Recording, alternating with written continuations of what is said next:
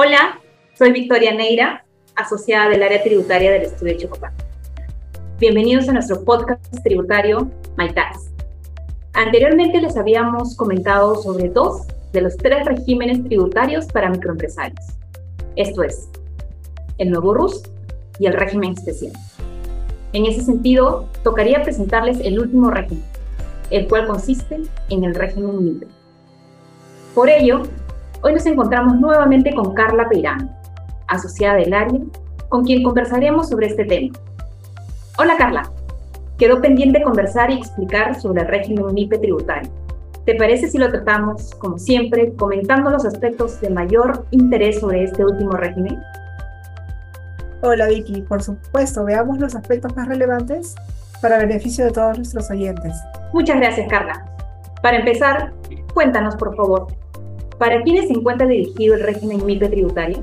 El régimen MIPE tributario está dirigido tanto a personas naturales cuanto a personas jurídicas, siempre que cumplan un requisito y es tener ingresos netos anuales de hasta 1.700 UITs, lo cual más o menos equivale a 7.8 millones de soles aproximadamente. Es importante mencionar que no pueden acogerse empresas vinculadas en función al capital. Esto quiere decir que en el caso de empresas que son vinculadas, los ingresos netos no se verifican por cada una de las empresas, sino como un conjunto. Entonces, en conjunto, esas empresas vinculadas no pueden superar los 7.8 millones de soles. De acuerdo. ¿Cómo pueden acceder estas personas al régimen MIPE tributario? Es decir, ¿qué requisitos deben de cumplir? Todo depende de la historia de la empresa, es decir, si se trata de una empresa que recibe mis actividades o si esta empresa proviene de alguno de los dos o tres regímenes tributarios el nuevo RUS, el régimen especial o el régimen general. Si la empresa acaba de iniciar actividades, puede acogerse al régimen MIPE con la declaración jurada mensual del mes en que inicia actividades. Por otro lado, en caso la empresa haya pertenecido anteriormente al nuevo RUS o al régimen especial, puede acogerse en cualquier mes del ejercicio grabable, igualmente a través de la presentación de su declaración jurada. Eso teniendo en cuenta que se trata de regímenes que solo se declaran y pagan mensualmente. Sin embargo, la figura es distinta cuando la empresa pertenece al régimen general y quiere migrar al régimen MIPE. Tratándose de un régimen que tiene pago de regularización anual, solamente puede acogerse con la declaración del mes de enero. Esto quiere decir que tiene que cerrar el ejercicio en el régimen general. Entiendo. Y una vez que se encuentran acogidos del régimen, ¿qué obligaciones de índice tributaria deben de cumplir? En el caso de la presentación de sus declaraciones y pago del impuesto a la renta, se realiza de la misma forma que lo hacen los contribuyentes del régimen general, es decir, vía online ingresando con su clave SOL o presencialmente acercándose a un banco o agente autorizado. Sobre los comprobantes de pago, pueden emitir facturas, boletas de venta, tickets, notas de crédito, notas de débito, guías de remisión, liquidaciones de compras, es decir, todo tipo de comprobantes de pago. En el caso de los libros y registros contables, aquí sí se debe tener en cuenta los ingresos obtenidos. Generalmente como mínimo deben tener el registro de compras y ventas, el libro mayor y el libro diario, los que pueden ser de formato electrónico. Incluso el libro diario puede ser de formato simplificado. Un punto importante es que el régimen MIPE es anual. Esto quiere decir que no incluye el IGB y se deben realizar pagos a cuentas mensuales. Mostramos en pantalla la forma de calcular el pago a cuenta y vemos que hay dos rangos. Si los ingresos anuales del ejercicio no superan las 300 UIT, que equivalen a 1.3 millones de soles más o menos, se declara y paga el 1% de sus ingresos netos mensuales. Y si en cualquier mes superan esas 300 UITs, pero no sobrepasan las 1.700 UITs, esto quiere decir 1.3 millones hasta 7.8 millones de soles, declaran y pagan el 1.5% de sus ingresos netos mensuales.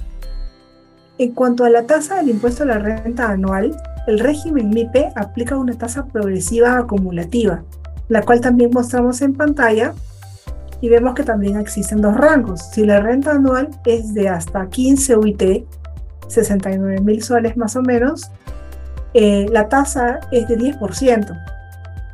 Ya por el exceso de esas 15 UIT, se pagaría la tasa regular de 29.5%.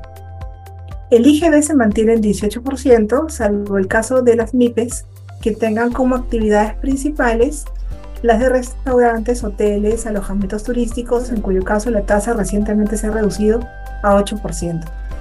Vemos que los que se encuentran en el régimen MIPE también deben de cumplir con obligaciones tributarias. En esa línea, ¿cuáles serían las ventajas de incorporarse dentro de este régimen tributario? En mi opinión, la principal ventaja es la tasa reducida de 10% por el primer tramo, hablamos del impuesto a la renta. Además, el control contable a través de los libros y registros es bastante sencillo, pudiendo llevar incluso el libro diario en formato simplificado.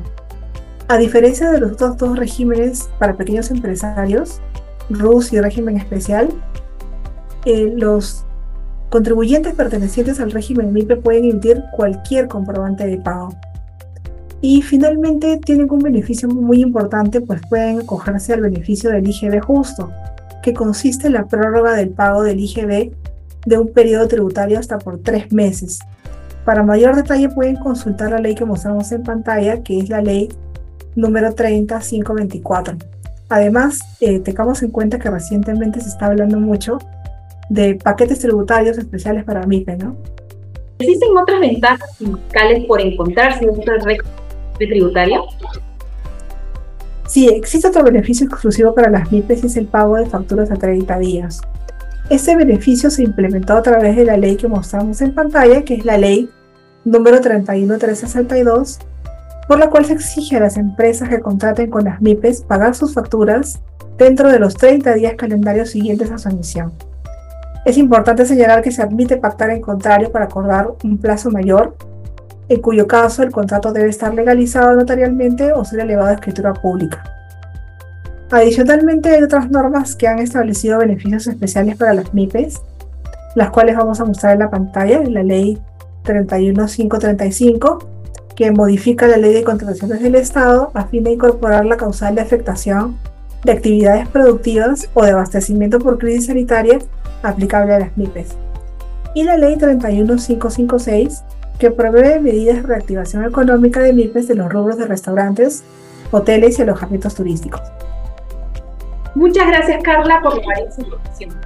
Puntualmente, hemos completado los aspectos más importantes en materia tributaria de todos los regímenes tributarios existentes para los microempresarios.